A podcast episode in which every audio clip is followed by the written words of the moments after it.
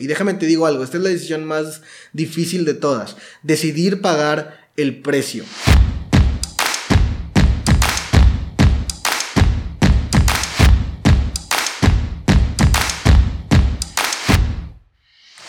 ¿Qué tal familia? Bienvenidos a un nuevo episodio de tu podcast Mentalidad del 3%. Encantado estar aquí contigo el día de hoy y que juntos sigamos aprendiendo a convertirnos en la mejor versión de nosotros mismos.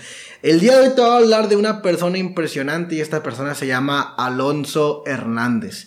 Y te voy a contar su historia porque literalmente es una persona que marcó un antes y un después para los mexicanos. Si es que me estás escuchando de México, estoy seguro que te vas a sentir muy identificado. Y si me estás escuchando de alguna otra parte de Latinoamérica, quizá estoy seguro que vas a encontrar mucha inspiración en Alonso Hernández. Pero déjame te platico quién es desde sus inicios para irte desenvolviendo lo que logró este gran personaje, esta gran figura mexicana.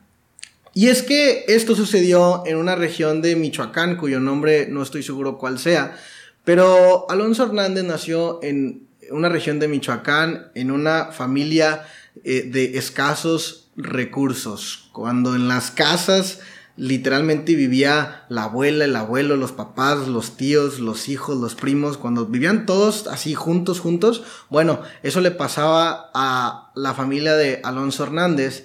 Y ellos eran contemporáneos de la fecha en la que llegó el primer hombre a la luna. Y bueno, yo no estuve en ese momento, no vivía en ese momento, pero justo, justo en esa parte, esa parte fue televisada. Y como fue televisada, Alonso Hernández junto con toda la familia, como estoy seguro que muchas familias de todo el mundo básicamente, vieron eh, este, este show, este, este programa más bien en vivo, ¿no? Y en ese momento se le ocurre a Alonso Hernández la idea más brillante, en mi opinión, que se le pudo haber ocurrido en toda su vida. Y él, después de ver el gran acontecimiento espacial que estaba ocurriendo en la televisión, voltea con su papá y le dice, oye papá, yo quiero ser astronauta. Y su papá así como, como, ¿qué? O sea, ¿te imaginas? ¿Cómo se pusieron tus papás cuando le dijiste que querías que tú querías ser cantante? ¿Cómo se pusieron tus papás cuando les dijiste que querías ser bailarina, que querías ser artista, que, que querías ser gamer? No lo sé. ¿Cómo se pusieron ellos? Bueno, imagínate si les hubieras dicho que te querías convertir en un astronauta siendo una persona de escasos recursos en la República Mexicana. La misma cara puso el papá de Alonso Hernández en ese momento. Se fue para atrás. Pero yo creo que cometió uno de los mayores aciertos que un padre puede eh, cometer a la hora de educar a sus hijos. Y en lugar de contradecirlo, le preguntó, ¿estás seguro? Y Alonso Hernández dijo, sí, estoy seguro. Dijo, bueno, si estás seguro, tienes que saber que va a haber un alto precio a pagar. Un alto precio a pagar. Y ese precio a pagar se llaman los requisitos mínimos, de lo cual te voy a estar explicando en este momento. Entonces, después de que él toma la decisión, pues evidentemente comienza a hacer todas las, cosas necesarias para poder llegar a cumplir su meta y cumplir su sueño. Lo que más deseaba Alonso Hernández en un punto de su vida era poder subirse a un cohete espacial y estar en el espacio, literalmente. él, era su máxima visión, su máximo deseo, poder llegar al espacio. Entonces, evidentemente tenía que empezar a tomar los pasos básicos, los primeros pasos, o en este caso los requisitos mínimos para poder mínimo aspirar a cumplir esa meta, porque esa es la clave. Mínimo aspirar a cumplir esa meta. Entonces él se dio cuenta de que para empezar, si tú querías ser astronauta, pues todos los astronautas tenían un título de, física, de, ingeniería y de física, por lo cual empecé a estudiar esas dos carreras, ¿no? tanto la ingeniería como la física. Empecé a estudiar esas carreras y ya que se había graduado, bueno, había una convocatoria de un transbordador espacial que no recuerdo muy bien a qué estrella o algo por el estilo iba, iba a, partir, pero Alonso Hernández aplica para, esta, para ser el, astronauta encargado de este transportador espacial, ¿no? Em, cuando aplica, después de algunos meses, le regresan una carta y en esa carta iba a decir si fue aceptado o no fue aceptado. Y la carta, cuando se la regresaban, decía, señor Hernández, su solicitud fue rechazada, sígalo intentando el próximo año. Así como cuando tú comprabas unas galletas y no te salía el premio, literalmente que te decía sigue participando, esa misma carta le regresaron a Alonso Hernández. Ahora, aquí va lo más impactante de toda la historia, porque yo te quiero hacer una pregunta. ¿Cuánto tiempo o cuántos intentos estarías tú dispuesto a darle a ese proyecto que estás desempeñando actualmente, a esa idea loca, a tu emprendimiento, a tu negocio de network marketing, ¿cuánto tiempo estarías dispuesto a darle? Sin resultados, ¿cuántos intentos estarías dispuesto a dar? Sin resultados hasta que lo consigas. Porque Alonso Hernández, te digo cuántos años aplicó para finalmente ser nombrado como el encargado del transbordador espacial. 11 años consecutivos. 11 años consecutivos. Entonces imagínate que tú lo intentas año 1, mandas la carta, te la regresan y te dicen sigue participando. Año 2, vuelves a mandar la carta, te la regresan, sigue participando. Año 3, lo mismo. Año 4, lo mismo. Año 5, lo mismo. Año 6, lo mismo. Entonces, ¿cuánto tiempo estarías tú dispuesto a darle a tu negocio hasta que vieras el resultado? ¿Cuánto tiempo estarías dispuesto a darle a tu sueño, a tu meta?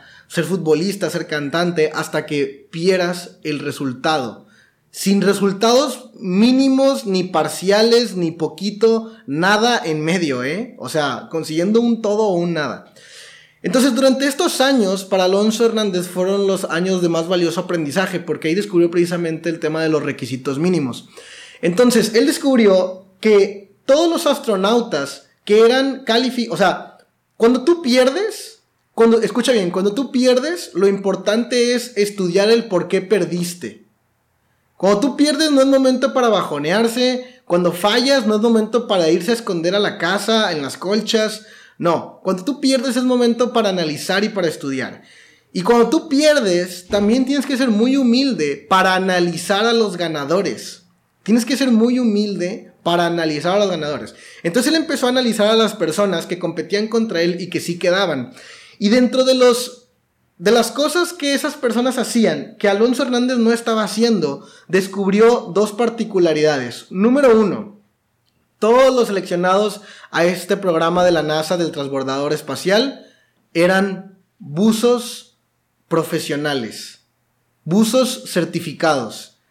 ¿Qué chingados tiene que ver ser astronauta y dirigir un transbordador con ser buzo? Entonces Alonso Hernández se decía, ¿qué tiene que ver? ¿Qué tiene que ver? Y, entonces apaga su cerebro y dice, dice, no sé qué es lo que tiene que ver, pero los ganadores son buzos profesionales. Entonces lo mínimo, el requisito mínimo que yo puedo cumplir, aunque no tenga sentido para mí en este momento, es ir a, hacerme, a certificarme como buzo. Y fue, y después de varios meses se certificó como buzo. Seguía mandando su, carta de aceptación, su convocatoria, y le regresaban un siga participando. Después siguió trabajando, siguió, siguió investigando, siguió investigando los ganadores y descubrió que todas las personas que eran elegidas para ese transbordador espacial en un punto de su carrera habían trabajado en Rusia. Habían trabajado en Rusia. ¿Qué fregados tiene que ver ser haber trabajado en Rusia con ser seleccionado para el programa de la NASA del transbordador espacial? Pues no sé qué tenga que ver, quizá no hace sentido para mí en este momento, pero voy y lo hago. Entonces, justamente en contemporáneo a eso, había un programa especial de la NASA que nadie quería ir porque era en la región de Siberia, una región con temperaturas extremas, con frío, o sea, no es un lugar para, para habitar, ¿sí me entiendes? Y nadie quería tomar ese trabajo. Pero como, como Alonso Hernández se dio cuenta del requisito mínimo de haber trabajado en Rusia y se dio cuenta que había una vacante para Rusia, levanta la mano y dice, hey, yo, yo, yo quiero hacer ese trabajo, yo acepto. Y pues obviamente lo consiguió muy fácil porque nadie quería hacerlo.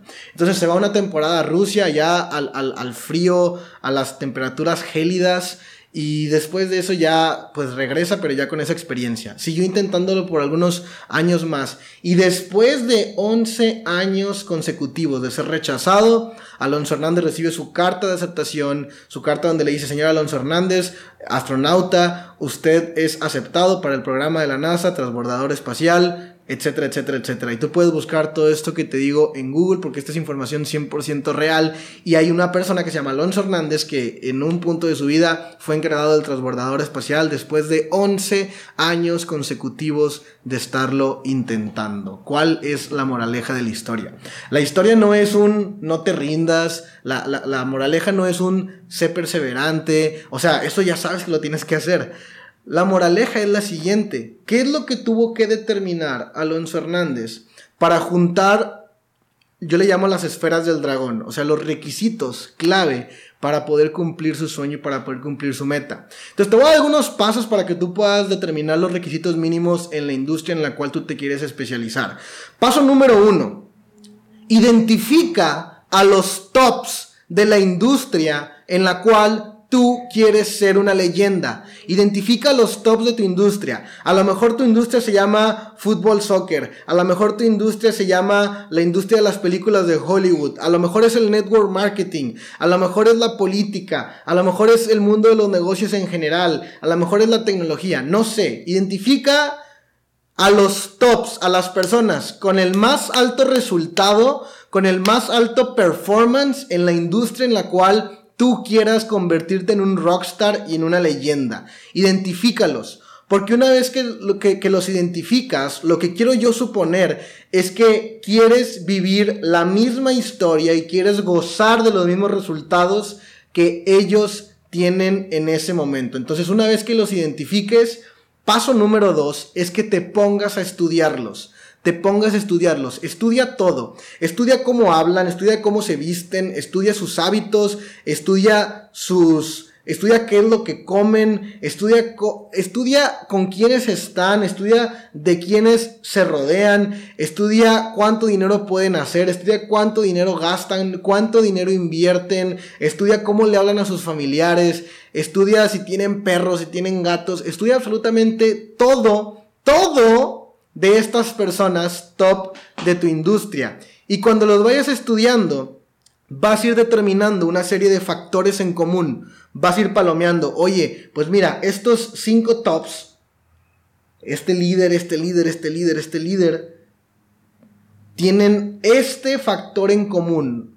No sé qué tenga que ver, pero todos tienen el factor en común de que dominan el, dominan el idioma inglés, por decirte un ejemplo, ¿no? Entonces empiezas a notar. Y a lo mejor para ti, en un principio, no cobraba sentido hablar inglés. Pero igual que Alonso Hernández, no cobraba sentido ser buzo certificado. Y no se empezó a cuestionar si lo iba a hacer o no. Lo hizo porque sabía que era un requisito mínimo. El punto número tres y el más importante de todos es que decidas pagar ese precio. Porque una cosa es de que encuentres a los tops, otra cosa es de que eh, descubras qué es lo que hacen que hace que tengan éxito. Y otra cosa que solamente va a depender de ti es que tú también, al igual que ellos, decidas pagar ese precio. Y déjame te digo algo, esta es la decisión más difícil de todas, decidir pagar el precio. Punto número cuatro, una vez que decidiste pagar el precio, aplícale consistencia. No te vayas a rendir. No busques la gratificación inmediata, no busques el resultado en tu primera semana, en tu primer mes, en tus primeros seis meses, vaya, ni siquiera en tu primer año estés tratando de buscar un resultado inmediato. Aplícale consistencia, aplícale perseverancia y después de un periodo muy extenso de tiempo de estar haciendo los requisitos mínimos que los rockstars de tu industria ya actualmente hacen, te prometo que el resultado va a ser tuyo y quizá muchísimo mayor al de los rockstars que estabas estudiando en ese momento. Espero que estos consejos te sirvan demasiado. Vamos a aplicar esta información. Nos vemos a la próxima.